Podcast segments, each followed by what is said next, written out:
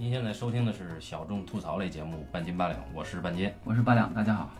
呃，继夏日主题啊，那年夏天最宁静的海之后，我们继续来丰富这个主题。今天聊一个动画片，以前聊过这个导演的作品，叫做《怪物之子》，是吧？聊过一期，呃，反响还不错。那个时候半斤八两的听众还没有那么多啊，那个反响就还可以。那么这次呢，聊一个比那个《怪物之子》的口碑更好一点，当然应该制作的制作的预算应该更大一点的，而且还是跨国的，叫做《夏日大作战》啊。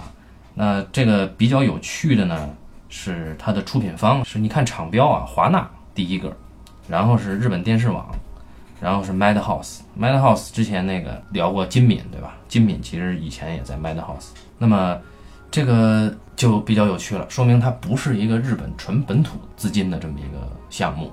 那个最早呢也是八两先看到的这个片子，后来推荐了一下，推荐了一下，我大概三年前看了一遍，还觉得很有意思。然后昨天为了准备这个片子又看了一遍，依然觉得还是有意思。这个导演他最早有一个叫叫什么？呃，穿穿穿越时空的少女。对对对对，那个应该是一个相对小规模的一个片子，呃，更简单一点。然后你觉得，哎，这个导演其实很有灵气。后边居然有《夏日大作战》，《夏日大作战》一看是一个一下这个规模长了这么大，会替这个导演捏把汗。但没想到他导演还是把他自己。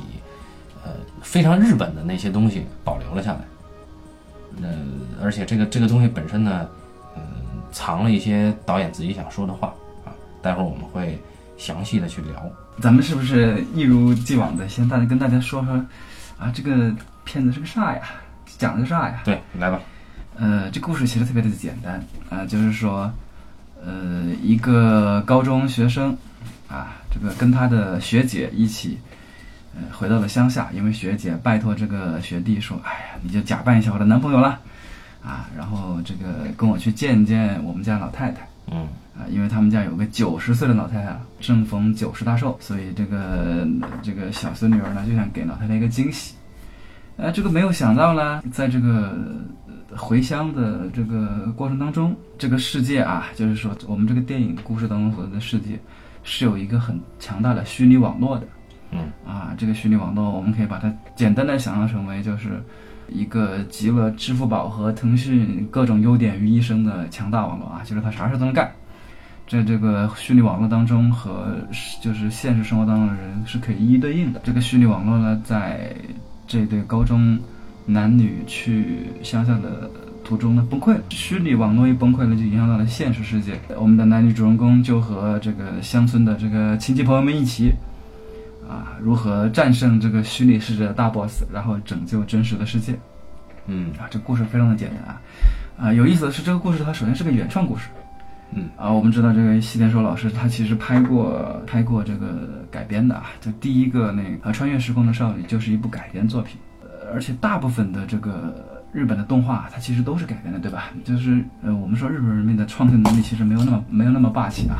对，除了金敏之类的吧。啊，对他们绝大部分的作品，不管是动画作品还是真人电影，其实都是改编或者是续集。当然也得益于他们在这个文化产业上的发达，他们不管是漫画也好啊，小说也好啊，呃，这个还是这个动画也好啊，它它它它那互那互相之间都有补充嘛。嗯，所以改编也算是很常见了。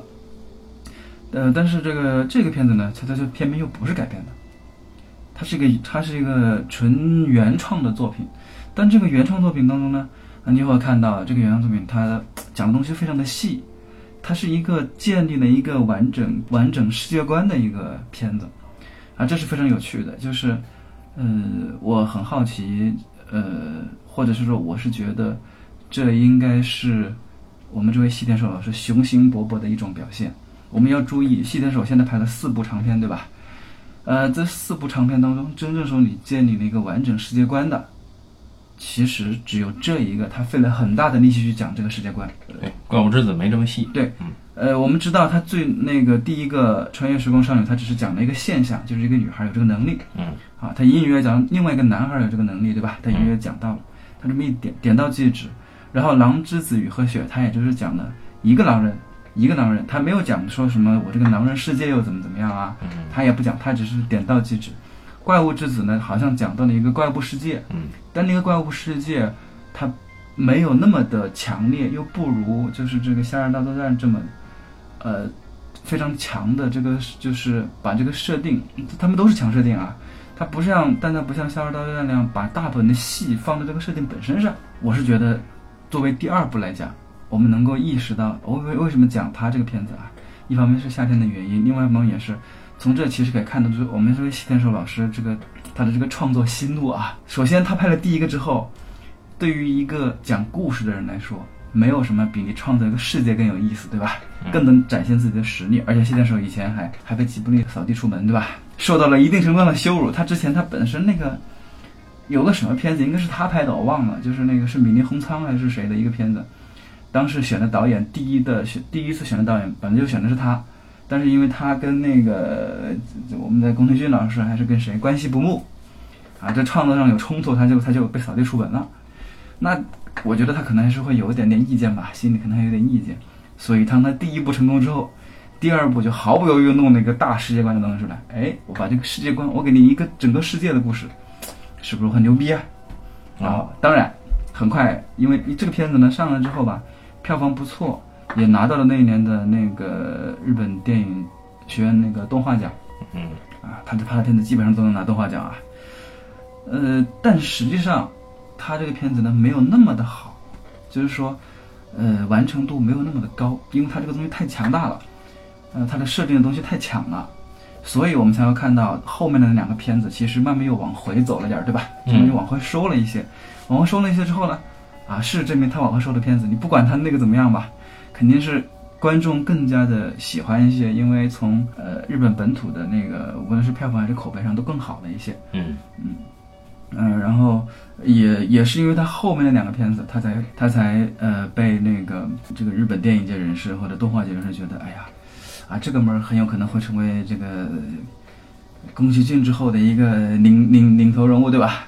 虽然他这领头人物现在又被新海诚给抢了。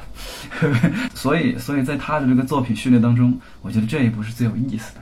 当然，这一部也相对来说是最中二的一部了。嗯，最中二难道不是第一部吗？不，第一部其实没有那么中二。就是我们说中二的意思是什么呢？就是说，呃，你想啊，我们这个片子当中中二场景，首先这个高中男女见面，对吧？啊一起啊，就把高中生已经带回家了，啊，全家人都说啊，你俩赶紧结婚吧，这很中二吧？然后那个在虚拟世界碰到大魔王打不过了之后，怎么办？跟他打牌，啊，我赌牌赌死他，这个很中二吧？然后，然后这个大家一说，哎呀，这个我们需要这个各种设备，啊，立马从自卫队把那个把那个什么什么卫星通信啊卫星通信就把它给偷偷弄出来了。这个其实很中二，对吧？把还弄了艘船回来，是吧？那个船上是有什么发电设备？对，用的水冷的发电。啊，水冷发电设备，还有这个一个巨大的这个两百万亿次这个浮点运算能力的计算机，这都一都是非常中二的东西。然后在这个故事当中，一切都显得顺理成章，没有任何问题啊。所以我觉得那个穿越时空的少女，那个的，那个不叫那个不能说中二，那个应该说是更加接近接地气一点的青春片。但这个其实，我觉得肯定它不是个青春片，对吧？啊，当然，我唠唠叨叨说了一大堆，终究的意思就是说，嗯，这个片子它讲了一个很是奇妙的世界。就我们刚刚一说，我们虽然是从人物上开始说这个故事，但实际上要了解这个故事，其实要从这个虚拟世界，也就是 OZ 开始说起。这个 OZ 当然就是啊，《绿野仙踪》里面那个奥兹王国的 OZ 啊，这里面很多的指代啊，那我忍不住要先说一个指代。除了这个 OZ 以外，O 跟在 OZ 里面对抗的是谁呢？啊，是一个以前在上田城驻守的武将的后代。嗯上田合战啊，两次 上田合战，谁打？是真田家在打。因为他们说他们家是武田武沿的是武田的家臣嘛。嗯啊，武田覆灭之后，他们又接着跟德川死缠了两把，然后那而且是在上田合战当中两次击败德川，那很显然就只剩了真田一个，就是真田昌信嘛。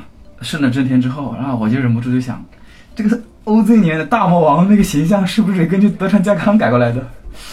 德川家康比较比较矮啊、啊，那，应该没有那么拉风。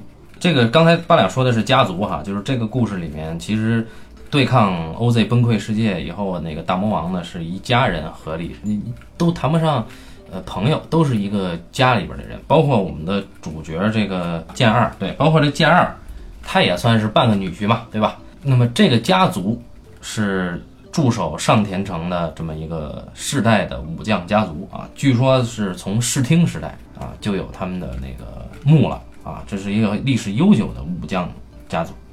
到了武田信玄时代呢，他们是武田的一个很主要的家臣之一啊。那在故事里面呢，这个家族叫镇内啊，当然这个镇内呢，呃，应该是一个谐音或者一个冒名啊。具体它指代的谁呢？有可能是八两说的真田家。我们现在先说这个故事的第一个设定，就是这个 OZ 的世界。OZ 的世界呢，实际上是一个已经说了嘛，它是彰显细田守野心的这么一个世界。但这个世界其实我个人是觉得细田守在这儿很聪明的耍了一回无赖，就是这个他并没有真的建立一个世界观，这个世界观其实就是现实世界的一个虚拟缩影，就是现实世界有什么，这个世界就有什么。其实他不用费费尽心思去建，包括我们看这个世界，呃，它的那个虚拟形象都其实很山寨，对吧？就是它虚拟形象实际上非常简单，因为它现实世界里的笔墨是细田守自己比较擅长的地方，然后到了虚拟世界呢，呃，这个整个其实是一个空白的背景里面，一个塔一样的。就带着翅膀的这么一个怎么说世界中枢吧，然后周围环绕着这个 DNA 核酸形状的那种，呃，每一个这个世界的用户账号，对吧？但是呢，它的表现形式呢，其实都相对的比较简陋。它其实有点投机取巧，对吧？就是说它并没有说在这个这个 OZ 归根到底，它真正想讲的并不是这个 OZ 嘛，对吧？对它只是简单的把 OZ 变成了它的一个战场，变成了一个故事可以发生的地方。它是一个现实世界的投影，但是它本身并不代表了一定的什么创造性或者一定新的东西，它没有这个必要。对，因为刚才八良已经说了，就是如果没有看过这个片子的人呢，呃，听友们可以去想象一下，就是说，如果说是微信加上这个支付宝，或者再加上一个什么阿里的那种钉钉的这种办公软件，那你就可以想象，在 OZ 世界里面，几乎囊括了全世界大概十几亿的用户啊，然后这个。这个用户里边呢，每一个人的账户呢，跟他现实生活中是关联的，包括这个人打电话都会用 OZ 系统里边去通信，那就是相当于大家现在很少有人真的去打电话，直接可能用微信去打电话了。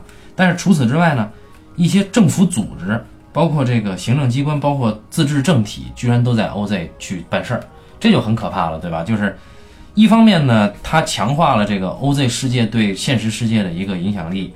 另外一方面呢，也是细田守自己比较投机的一个办法，就是啊，我我不用再去像这个绿野仙踪一样，我做一个对吧想象的这种世界，没有这个规则就是现实生活中的规则，非常易于理解。那其实这个也是不得不佩服细田守，他做了一个非常简单的一个嫁接，就是你去理解这个动画片的时候呢，不用太费力气啊。然后这可能也是它是一个跨国资本运作的原因啊，它需要让全球的人都能看得懂。那么这个 OZ 呢，里面有一些指代性的，呃，除了刚才八两说的这个 OZ 名字本身呢，里面还有一个很有趣的，就是大家看这 OZ 它有一个守护者啊，有一对儿守护者，是一个蓝色的鲸鱼和一个粉色的鲸鱼，他们叫什么呢？蓝色的鲸鱼叫他妈约翰，粉色的鲸鱼叫杨子，对吧？那就是列侬和他媳妇儿，对这两只鲸鱼守护着他。这个 OZ 世界里边呢，囊括了大概有四百多万个社区啊，就大概这么大的一个地方。呃，故事的开始呢，就开始在这个两个高中生啊，两个高中生在打工，是大学生还是高中生？高中生啊，在打工。这两个高中生呢，在 OZ 世界里面呢，做最基本的那种编码，对吧？也就是说，我们所说的这个程序员。那么主人公剑二呢？他是一个宅男，非常害羞的一个宅男。那这个人呢，可能只对数学有兴趣，并且某种意义上讲，他应该是个数学天才了。对，并且只是擅长数学吧，用他自己的话说。那曾经代表日本参加奥林匹克数学竞赛，好像还被刷下来了。然后他们呢，一直有一个非常崇拜的这个话题的学姐，对吧？就是大概是他们学校之光啊，这种啊学姐应该是一九九二年的。然后呢，这个。学姐说：“你们谁愿意打工啊？”他说：“我们就在打工啊，这不是这种打工，是跟我回乡下。”一听跟学姐回乡下，我操，那赶紧踊跃报名，对吧？于是这个剑二呢就被选中了。选中了以后呢，他自己并不知道具体干嘛。学学姐说干什么都都可能，那他也同意。结果没想到是去做假男友，去骗学姐的奶奶。啊，这奶奶呢正好要赶上全家人聚会，要给奶奶过九十岁的大寿。大家都在忙碌着过大寿的时候呢，出现了一个很神秘的人，不速之客。啊，这个人呢很关键，这个人也是后面反转的一个人物。那这个人呢是女主人公。叫夏曦，对吧？夏曦小姐，夏曦小姐的叔叔，但是不是亲叔叔啊？这个人也是一个，呃，也可以说是一个编程的天才啊。呃，他呢是镇内家，就是这个大家族里面死去的那个老爷，嗯，就是夏曦的爷爷，他的小老婆啊，侧室生的儿子，所以这个人不是亲叔叔，他也不是奶奶的亲儿子。啊夏曦呢，显然很崇拜这个叔叔，那么以至于呃剑二呢，把这个叔叔一度的视为是情敌啊，这都是一些很中二的设计。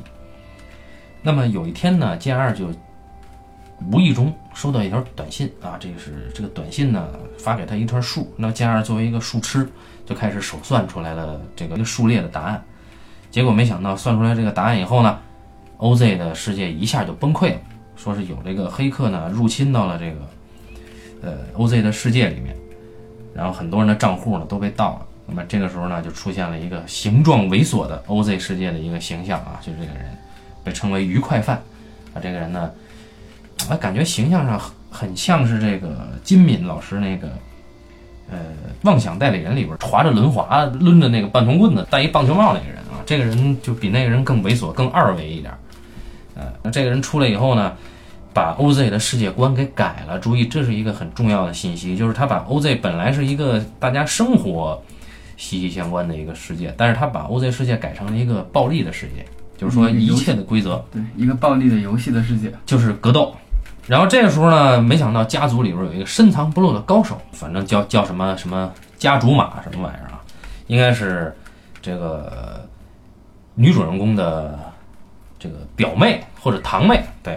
那是个女孩吗？呃，也可能是堂弟，但是不重要啊。对我们这，我们觉得这个对性别要包容一点。我一直以为是个男孩。啊，我觉得我们对性别包容一点。然后这个，那么这个这哥们儿呢，注意了，他在这个虚拟世界是非常有名的啊，在 OZ 里边有一号，这叫做 King kazma 翻译过来叫王者河马啊，河就是大和民族的河，马就是这个马啊。那这个人一上来就把这个戴着棒球帽的这个哥们儿教训了一顿，但是很快就发现。这哥们儿超级牛逼，把无数的账号都给吃了，就开始威胁到了整个 OZ 世界。他怎么威胁呢？这里边就涉及到了 OZ 世界和现实世界这个世界观的一个关联，就是这个我们全体把它称为骇客吧。这个骇客形象呢，他吞噬了很多账号以后，就意味着什么呢？比如说啊，八两是这个世界的某个国家的一个消防员，那八两的账号呢，他平常可能会用。消防员的身份去处理一些业务，那么这个业务是在 OZ 系统上有记录的，所以八两的账号在 OZ 上的账户一旦被吃掉以后，那么这个骇客就可以通过操控八两在 OZ 上的账户去控制一些消防系统，以至于消防系统就崩溃了。那么这个人还以此类推，哈，控制了无数类似的账号，这里面现实现实危机就产生了什么呢？堵车，对吧？水泵爆爆泄。然后老人居家的那种急救，就所有老人都摁了急救，对吧？你他妈全都得去。然后不存在的这个火警警报，对吧？消防员你到处得跑。然后货船呢停错了岸，啊，最可怕的呢还有一个日本试射的一个卫星，啊，这个卫星呢，呃，好像偏离了航道。这个危机出现的时候，应该是全篇第四十分钟的时候，全篇大概一共有不到两个小时的时间啊。那这个时候就开始解释了，就是说大概有十亿人啊都在用这个账号，那么大家都在甚至工作的时候都会用这个账号沟通，那么这个账号一旦出了问题，就会导致很多的现实危机。其中最最世俗的一个危机就是，这个家族要给老太太过生日嘛，这个家族是四世同堂的家族，这家族极大，那么很多人都要从。不同的地方赶过来，对吧？所以这个路上呢就堵车，然后有的人呢就要加班，有的人做消防员呢就要去，呃，到处去排查，那就没法赶到这儿。那这个就是老人的九十大寿能不能过，这是这个家族里边天大的事儿。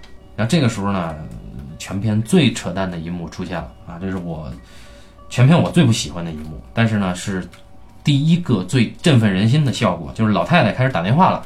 老太太呢很牛逼，他们家里有一本电话本儿，这个电话本儿呢记载着当年武田氏家臣里边的所有联络方式啊。老太太开始以武田家的家臣的身份来串联其他武田家的家臣，这其中就有这个日本警视厅的总监一类的人物。然后老太太就不停的在这打电话，一通电话打下来，好像老太太把全部危机都解决了，现实中的危机暂时得到了缓解。就是这个老太太，你这样打电话，难道不会给别人添麻烦吗？对吧？肆意夸大了老太太的作用啊，所以我就不太我不太喜欢这一段。但是这一段并没有在叙事上起到一个非常重要的作用啊，只是强化了一下老太太这个人物形象，它其实是强化了这个家族。也强化了这个家族，它其实意味着就能够代表日本本身了。对对，所以，呃，就这个确实是不是那么成熟。就像八两说的，这个片子还是有一些毛病的，其中毛病之一啊，对吧？他这个片子最后，你你先接着往下说吧。其实，呃，这片子有点过于野心勃勃，应该这么说。很生硬，有的地方。对，就是为了解决危机，神化了这个家族。呃，我这这是他中二的原因啊。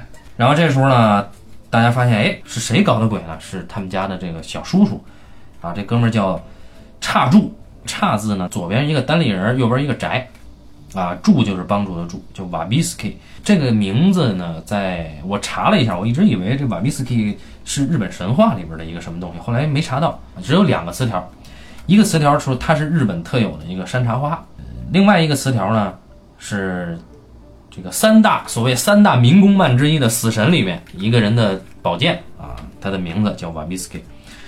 然后这人呢是小叔的名字啊，小叔呢开发了这个骇客，所以这个小叔为什么要开发骇客？这时候就关键的核心信息来了，因为他自己知道他是算是庶出嘛，对吧？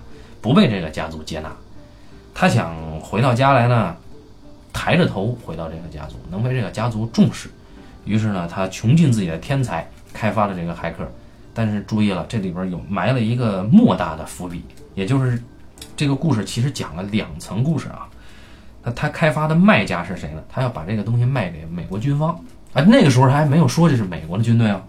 然后他为什么要卖呢？他说之前老太太为了资助他研究，把家里仅剩的一点矿产给卖了。他决定要报答这个老太太，所以现在这笔钱绝逼值回这个家族最鼎盛的家产。结果没想到他这一回来，老太太气得要用这个家里边的长刀给他砍了啊，然后他就跑了。跑了呢，老太太呢就心脏病就犯了，在心脏病发之前，他好像有有意识的啊，能够预知到自己快不行了。于是他呢只跟一个人单独谈了谈，就跟剑二说：“说我的孙女啊交给你了，哎，然后呢，我觉得你完全有能力把 OZ 的混乱给解决掉。”啊，我看人不会错的。然后第二天就死了，死的原因又有又是一个生硬的嫁接，就是说老太太呢，平常呢她的心脏她是心梗，那么他平常这个心脏血压的数据啊，实际上是会通过一个数据源传递到一个家庭医生的这个手机上，但是这次没有报警，为什么没报警呢？是因为 OZ 系统混乱了。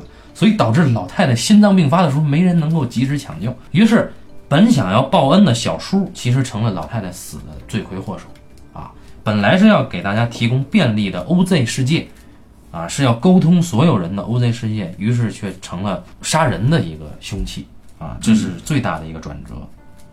嗯，注意，这也是全片唯一一个因为 OZ 出了问题而死掉的人。对，然后这个死的人，因为你看你死的这个人，你得有分量，对吧？所以前面有了那场戏嘛，啊，对。然后这是 OZ 混乱的最大的代价啊，目前为止。然后这个时候呢，家里有一个很中二的一个卖水产的一个，应该是二儿子。儿子后说，这个时候我们必须得团结起来啊，我们要战斗。对，他们在自卫队供职的一个人呢，应该是这个三儿子或者四儿子啊。这个人呢，他说了一句话，他说：“保护别人才能保护自己。”然后就有人问这是自卫队的这个口号吗？他说不，这是七武士的台词啊。然后呢，大家开始说那怎么办呢？啊，于是这个时候呢，二儿子说说庆长五年，德川秀忠攻上田，啊，以这个数万之兵围攻上啊，田城。就是第二次上田合战嘛。对，这就是第二次上田合战。然后，这个镇内家以少胜多，几千人退敌啊，取得了防守上的莫大的胜利啊。然后他们就找来了刚才八两说的三件法器，一个就是超大型计算机，一个是水冷式的这个船发电船，还有一个就是自卫队的卫星通信系统。但这里边最违和的呢，是一个戴尔的硬植入、戴尔键盘和戴尔电脑啊。戴尔的计算机性能我就不想说什么了啊。不过他们使用的还是 Win 七系统。小叔的那个手机呢，还是苹果的。他那个小叔那个手机啊，很像是苹果三，哎，然后呢，那个时候呢，大概是做这个画这个东西的时候，应该是二零零六和二零零七年左右。那时候苹果三还没上市，哎，所以就大家就有人就就提问说，这个到底是乔布斯抄了他，还是他抄了乔布斯啊？这个我们就不知道了啊，也不关心这个。然后这里边在形象上有一个很有趣的点。就是 OZ 世界呢，在他们一家人团结的时候就要逆袭嘛，然后这个 OZ 世界呢，就做了一次形象上的变化，由原来纯白的一些现代元素的设计的设计感的这么一个组合呢，突然一下一瞬间全翻出来，翻成合式建筑，也就是说这个呃 OZ 世界的外观变成了无数的合式建筑，就是假如说啊有这么一个不高的山坡。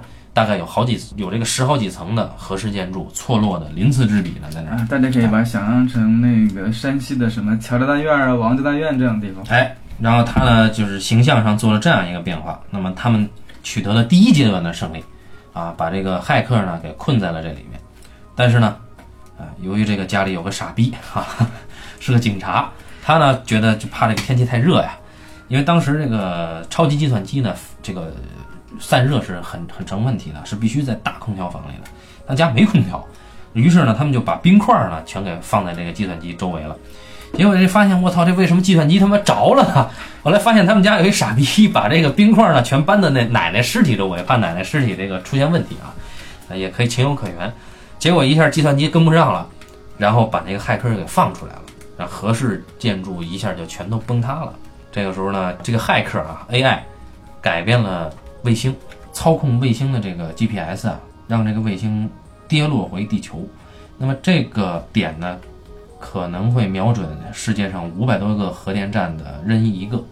所以这里边终于出现了啊，我们说这个《夏日大作战》里边他真正想讲的故事啊。表面上《夏日大作战》讲的是啊一个家族如何保卫别人，从而保卫自己的这么一个故事啊。但实际上，这个讲的是一个八月狂想曲的故事，是什么呢？是日本始终受困于核危机的这个恐惧之中，所以这次最大的危机实际上是倒计时的核危机。那么马上只要只要这个卫星掉下来砸中核电站，那么地球上就会引发又一次的核危机啊！那就让让我想到了这个，大概我还是很早之前在资料馆。就那时候也刚开始去资料馆看电影，看的一黑泽的电影叫《八月狂想曲》，哎，强烈推荐一下啊。那个当时本身是冲着星战去的，但是前面一场就顺便买了，结果这场看哭了，星战睡觉了啊。然后《八月狂想曲》是用七五式的余力啊，那个气韵剪辑的一个反核危机的这么一个家族故事，里边也有一个奶奶啊，然后也有一个从美国。留学归来的孙辈吧，应该是，呃，这里边就有一个家族重新接纳，然后重新面对核危机恐惧的这么一个故事。这个时候呢，这个又说了，庆长二十年的时候，啊，大阪夏之阵，哎，说大阪夏之阵，然后那孩子说大阪夏之阵，咱们家不是输了吗？然后哥们说，我操，明知是输也要打，这就是我们家的家族的精神。这已经很明显了，就开始了。夏之阵确实是啊，夏之阵是真田家大放异彩的，应该是最后一次，后来就绝了，后来就绝了嘛。然后这个他们想了一个馊主意，就是说，既然这个骇客是小叔设计的，小叔给骇客赋予了求知欲啊这么一个人格，那么他一定会接受一种挑战，就是我们把整个 OZ 世界由暴力场所变成赌场，然后变成赌场了，赌的不是。拉斯维加斯那个也不是中国的麻将，他赌的是一个日本从中国麻将学来的一种东西，叫做花札。那么这个东西呢，实际上是纸牌，但是它的规则很像是麻将，只不过它融入了日本地方的一些神话和呃文化典故啊，比如说朱鹭蝶呀，啊，比如说蜂鸟花月之类的。这个时候呢，我们的列侬和杨子送了这个小姑娘一套装备，对吧？小姑娘一下变成了女神啊，然后跟这哥们儿赌牌，啊，赢了，赢了，觉得我操牛逼了，什么事都没有了。这个时候最大的危机来了，哥们儿直接把卫星轨道直接给改到了直接奔着日本他们家的地方来了。那么一旦这个卫星降落在他们家这儿，将会引发跟无数的 TNT 爆炸那个当量差不多的这么一个灾难啊！所以又一次明确了这个影片真正恐惧的东西就是核战将要降临到日本。为什么这么说呢？因为当这个危机最后全家齐心合力解决了以后啊，新闻才说说这个当时买小叔这个设计的骇客的是哪儿呢？是美国的国防部。所以大家一想，就是二战的时候，日本作为唯一受过核弹打击的国家，那么是谁投的核弹呢？还是美国啊？呃，我们且不说应不应该投哈，那么这个事儿对于日本来说，尤其对于日本的艺术创作者来说，实际上是影响是根深蒂固的。我们看那个很久之前，我当时还看过《死神》的一个剧场版，啊，不是剧场版，就是《死神》的番外吧。然后那里边很多的设计到最后发现，其实这个跟核爆恐惧的那那种心态是一样的啊。我也不知道为什么当初华大会投钱哈，美国可见还是一个言论自由的国度。非常的震惊是吧？最后的大反派还是美国人。哎，然后你看那个影片的英文名字，它的字体 Summer Wars 实际上是在反对星球大战的那个字体哈。整个下来，我们看从 OZ 的世界观到这个影片背后想讲的故事，其实是一个彻头彻尾的日本对美国或者日本对核弹危机的心结。那基本上呢，这个故事核已经讲出来，它很很无趣，但是故事的皮儿实际上是很好看的，就是它是一个讲的太丰富了，其实是对有的过于丰富了，就有那么两点吧。我觉得大家如果有机会看的话，应该会注意的特别深，就是呃，首先这个片子呢，虽然它看起来很国际化，对不对？嗯但它实际上它是一个很不是特别好懂的片子。其实，首先，呃，它的很多的好玩的地方其实是建立在这个家族史观上面的，对吧？嗯但我们真正说了解这个家族史观，你说特别是对外国观众来说，其实很困难的。我们如果找不到这个家族跟真田家这种对应关系的话，其实你是横店你是看不明白，对也不知道这个效果在哪儿。我说的效果真的是微笑的笑啊，嗯，有的地方它是很逗的，但是你看不懂，这个很麻烦。那再说第二个是那个花牌，嗯最后的花牌大战，嗯，其实因为绝大部分人，特别是对外国观众来说，大家根本就不知道这个花牌大战的规则，对不对？对，所以其实你根本看不懂这个女孩是要赢还是要输，对不对？嗯所以你完全只能依赖于大家的反应去知道这个。那么本身电影你是要带动那些观众的反应，对吧？嗯现在你只能根据你其他人的反应，然后带动你的反应，这所以它就隔了一层嘛。所以在那个地方其实不太容易入戏，对吧？因为你看不懂嘛。他用了一个很煽情的段落，就是出现出现了一个小白人儿的账号，他 说我是德国人啊，对对，说你用我的账号吧，哎，对他煽情这个地方都是对的，就是这个地方大家能懂，但是本身那个输赢你看不懂的话，其实是有点影响，就有点像一个一个看网球比赛的人啊，你看费德勒和纳达尔打得很好，但是你其实看不懂谁要赢谁要输，你也看不懂那个积分牌，你看不懂积分牌，你就不知道那个时候已经六比六了，后面要抢七的时候那种紧张感你是看不出来，对吧？所以它就有这个影响。再有一个就是他片子当中其实一直还有另外一个线。就是他们家呢有个孙子还是重重孙子吧，棒球小去哥是吧，棒球小哥去参加那个去征服甲子园，对吧？嗯那这有个问题，就是他他始终在讲，他这个是完全跟这个剧情是一致的。当情节当中他们对抗大 boss 获得一定胜利的时候，这个小哥也会获得一定的胜利。嗯，当他们输了的时候，那位小哥也会落入这个呃不利的局面，就是完全是一致的。但是你又觉得这个有有必要吗？就是这个甲子园真的是一个非常日本的文化了，对，我们倒不是说不能讲甲子园，因为甲子园是一个很，呃，对于日本来说，应该是个很中二、很符合他现在这个片子的这个满满的中二元素，对吧？这没有错。但是你跟这个东西是完全隔开的，它没有一个呼应感，其实是嗯不会有那么强的呼应感，就是那种效果是很难达到的。啊、虽然我们，呃，我我们应该是这一代人，应该是都看过《灌篮高手》，对吧？嗯或者是足球小将这种东西啊，能够理解这种日本的高中生然后征服全国啊这样的伟大梦想是可以理解的。嗯，但是你这个分根本也讲不来，从头到尾，我觉得我们应该没有看过任何一个打棒球的镜头，看过可能看过一两个吧。你有没有那样的镜头？然后无非就是要需要一个另外一个地方跟你的情节去呼应，那只是剩一个功能的话，它就会很怪了。那这这其实是。呃，就刚刚我们说说这个片子其实是，呃，当他第一部片子获得成功之后，他急于在他的第二部片子当中还是过于野心勃勃了一点，对吧？现实世界想的还是有点多，什么都想给。现实世界太丰富了，包括水产啊，包括他们家的海运啊，包括这个日本的消防、日本的临终关怀是什么样的，这些极为丰富的文化信号全都来了。对你想要的太多。然后就是很多东西，它就变得没法讲得很细，就有点功能性了。这这就是一个，呃，它这这这片子主要就这个问题，我觉得，就是因为我是看的不止一遍，也不是前几年跟你说的时候看过，因为后来我们不是还说帮人做个片子对吧？嗯，做个片子，那那个片子我们也希望在那个片子当中，呃，出现现在呃比较时时髦的这种呃网络生活啊，大家可以简单的想象成啊，前段时间有一个。呃，微微一笑很倾城，对吧？他们也是说网上有个世界，然后在现实当中有一个两个故事嘛，对吧？但是他讲的很屎。那么之前呢也有人跟我们聊过，说是不是可以做一个类似于这样的片子？那那个时候我就研究过《七二大作战》，那么它这是我主要的，因为应该说这是我主要的研究的东西，一个一个一个参考。那我就发现，你要想讲一个一个虚拟世界的故事是很困难的，它已经很投机取巧了。它这个虚拟世界本身没有说是完全的颠覆现实世界的东西，或者是说，呃，有革命性的那种东西，其实是没有的了。它已经这么复杂了。你如果要真正做一个，就会更加的，嗯。但是不管怎么说，嗯，在他后来做那个怪物之子的时候，就就就好很多了，对吧？你看怪物之子，两个世界，它就是，它就做的非常好。首先，它是几乎是完全隔开的。那么其次，它的主要是它就放在怪物世界，他很明白，其实观众其实想看到的是。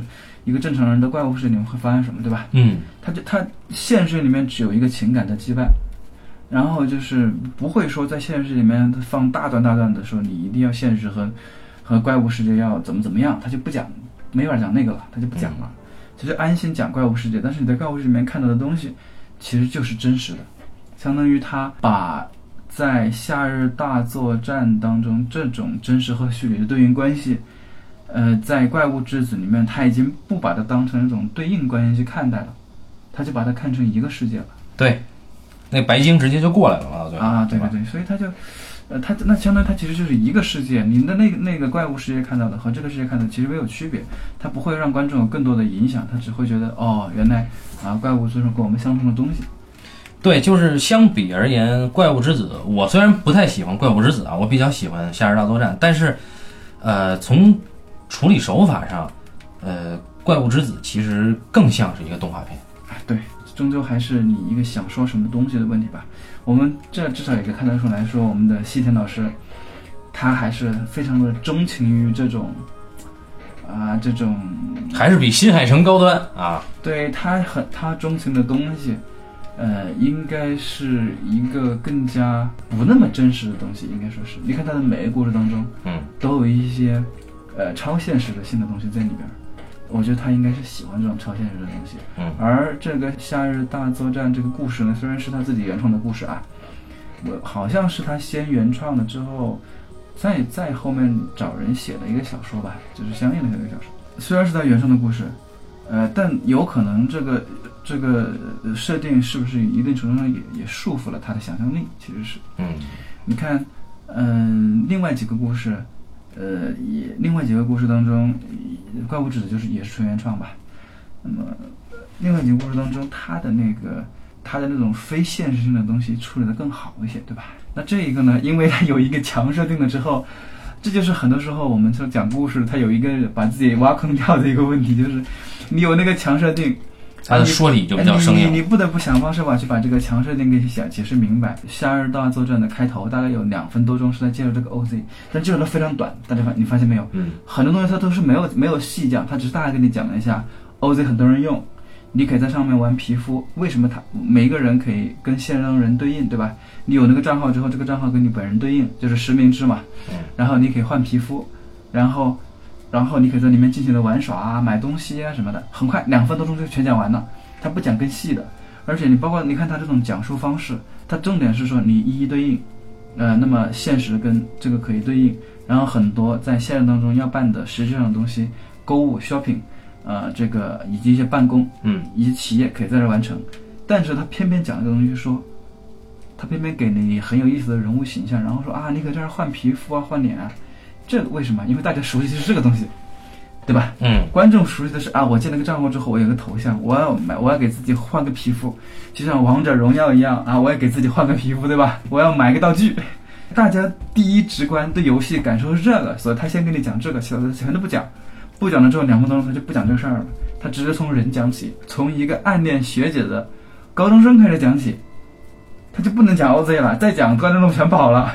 你这故事要讲，你还是得从一个观众更能够带入的一个人物或者一个情境里面去讲。你比如回到未来，对吧啊？？对对，他所以你不能先去讲设定，设定没用。你而且特别快的讲设定的话，就是它有点像呃电影当中的那种呃闪回啊，或者是说前史或者这种东西，像这种东西，你应该开场讲，你现在不讲，后面再讲，观众就不信了，或者观众就您开场很快很简短把它讲一下，后面就不要再讲，让观众一接受。观众其实在开场的时候。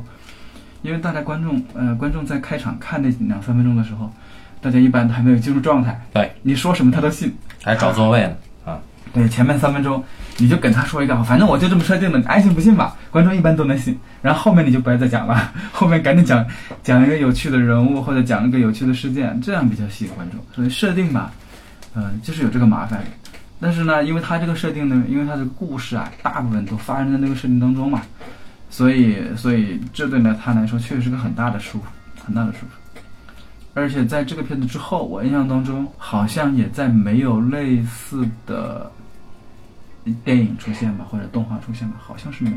他这是个很硬的，就是他这是一个就是硬碰硬的正面硬上的这种讲法。呃，这也是牵扯到我们这次核心的一个，就为什么要聊这个片子哈？不是说，我当时还很奇怪，就是为什么这个片子叫《夏日大作战》，冬天干这一仗也可以，对吧？日本冬天也很美。后来我一想啊，为什么是夏日大作战？因为这个故事从哪儿开啊？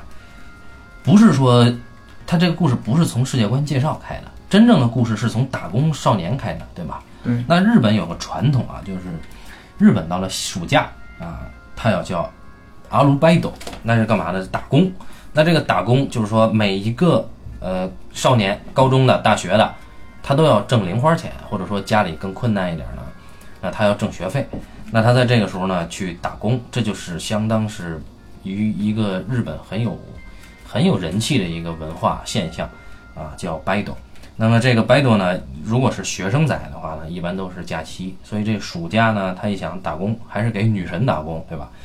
那自然而然的想到了这个日本的浴衣啊，对吧？焰火呀，啊，然后西瓜呀，对吧？冰棒啊，呃，然后甚至有海边啊什么，但是这个都没有哈、这个这次只是和虚拟作战，然后在一个很古旧的一个家族的宅院里面，啊，那它其实呃这个片名呢，实际上只是取了一个巧，它其实讲的就是一个高中少年的夏日打工之旅，嗯，对，所以它就叫夏日大作战。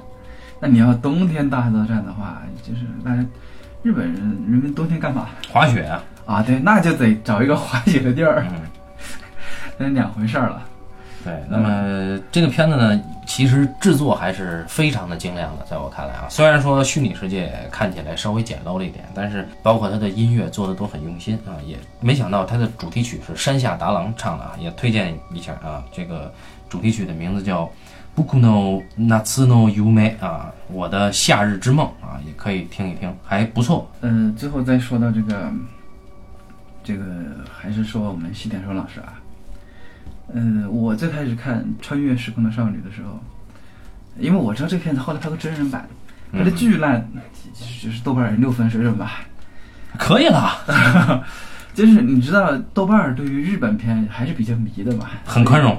所以你一个六分多的一个这个真的是有点惨呐、呃，然后所以我就看动画版，动画版呢很有意思，呃，它这个原作小说呢，就是其实是不太好拍的一个东西，因为这个，因为这个穿越时空的少女啊，它不是一个事儿，它不像《夏日大作战》那样，它讲的那个故事，它木有，它那个片，它那个片子其实没有一个明确的说一个故事，对吧？就是说我想干嘛，我遇到什么事儿了，我该怎么干。我该我怎么干的？最后我赢了输了，他很明确的，就是他这个片子是不明确的。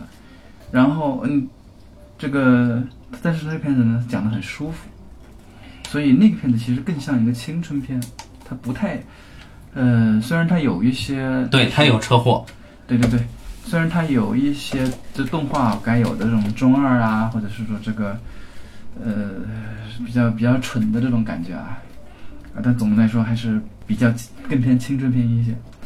然后他在呃《夏日大作战》之后拍的应该就是《狼之子与和雪》了吧？那是一二年还是一三年的片子是吧？对，啊好像是一二年吧。嗯，对对，反正那个时候的片子，啊，那个片子我是觉得是，可能是他拍的最好的一个，我自己觉得啊，嗯，就是没有第一个那么的飘，也没有第二个太沉了，然后不像第四第四个这个怪物之子，怪物之子它也有点小小的问题，就是，呃，一旦处理到两个世界啊，我是觉得，嗯、你要在一个故事当中讲述两个世界，呃，它有一个大部分人都很难避开的问题，就是呃一个选择问题。嗯，呃，那么两个世界的选择，他做的最高级的，我自己觉得做过最高级的应该是《狼之子》里面，因为他没有做选择，他有一儿一女，对吧？《狼之子》里面有一儿一女，那么一儿一女的选择是一种天性那样做出来的选择。小时候那个小女孩儿更有狼性一些，嗯，男孩儿其实是一个就是更更像人类一些，但是长大之后，随着环境的改变，然后随着成长，女孩儿成为了一个普通女孩儿，人类女孩儿，然后男孩儿呢却成为了一个狼人，嗯选择了大自然，都是完全是这种自然选择，而 而到了怪物之子的时候，这个男孩他不得不自己做一个选择，嗯，他是自己选择把他的师傅也带出来，做选择。那我不我不是说这个选择不对啊，我是始终是觉得，其实电影一般来说它是不做选择的最好呃应该是没得选最好。啊。当然那也是，呃，那就是另外一回事儿了。呃，我不是说怪物之子不好，就是怪物之子它有一个宏大的设定，然后它那个宏大的设定当中呢，呃，其实也是跟它有它也延续了一点点那个呃《狼之子与和雪》里面，就是说原本像人的像人的狼和呃原本像狼的人嘛，对吧？嗯，这一对儿女之间的变化。那怪物之子里面也有类似的变化，就是说，呃，也有一个跟他爹很很想像他爹一样学习，对吧？变坏了的，有一点点变坏的一个呢，一个孩子，对吧？就他这个人物当中啊，确实有一些共同的东西。可能是因为狼之子在前，所以我对狼之子的印象更好。嗯，也希望他下一次的时候，他的剧本啊，他得换个人来写，呃或者说他少参与一点。狼之子其实写的更实在对，就是说他可以不要，因为狼之子的叙事啊，它不像那个怪物之子的叙事那样那么强烈。其实狼之子相对这几个片子里更贴近吉卜力的风格一点，嗯，我觉得是这样。嗯对，但是呢，他又没有吉卜力里边那种那种孤傲感。我一直觉得吉卜力的东西很孤傲，就是说白了就有点装逼吧，对吧？当然，装逼是是好事儿啊，不是不好，就是只不过吉卜力的那个孤傲呢，呃，我在西田守的所有作品里边都没有发现过。西田守所有作品里边，他的人并不孤独，但吉卜力不是，吉卜力是都不是孤独了，是孤傲。所以我是觉得，呃，相对吉卜力的作品，或者说吉卜力风格比较明确的作品，呃，那么细铁手的作品呢，其实更接近人的心一点，或者说更接近大家的世俗生活一点。这这应该是他擅长的地方。拭目以待吧，看他接下来还拍个啥。那行啊，感谢大家收听这一期的半斤八两，咱们下期再见。再见。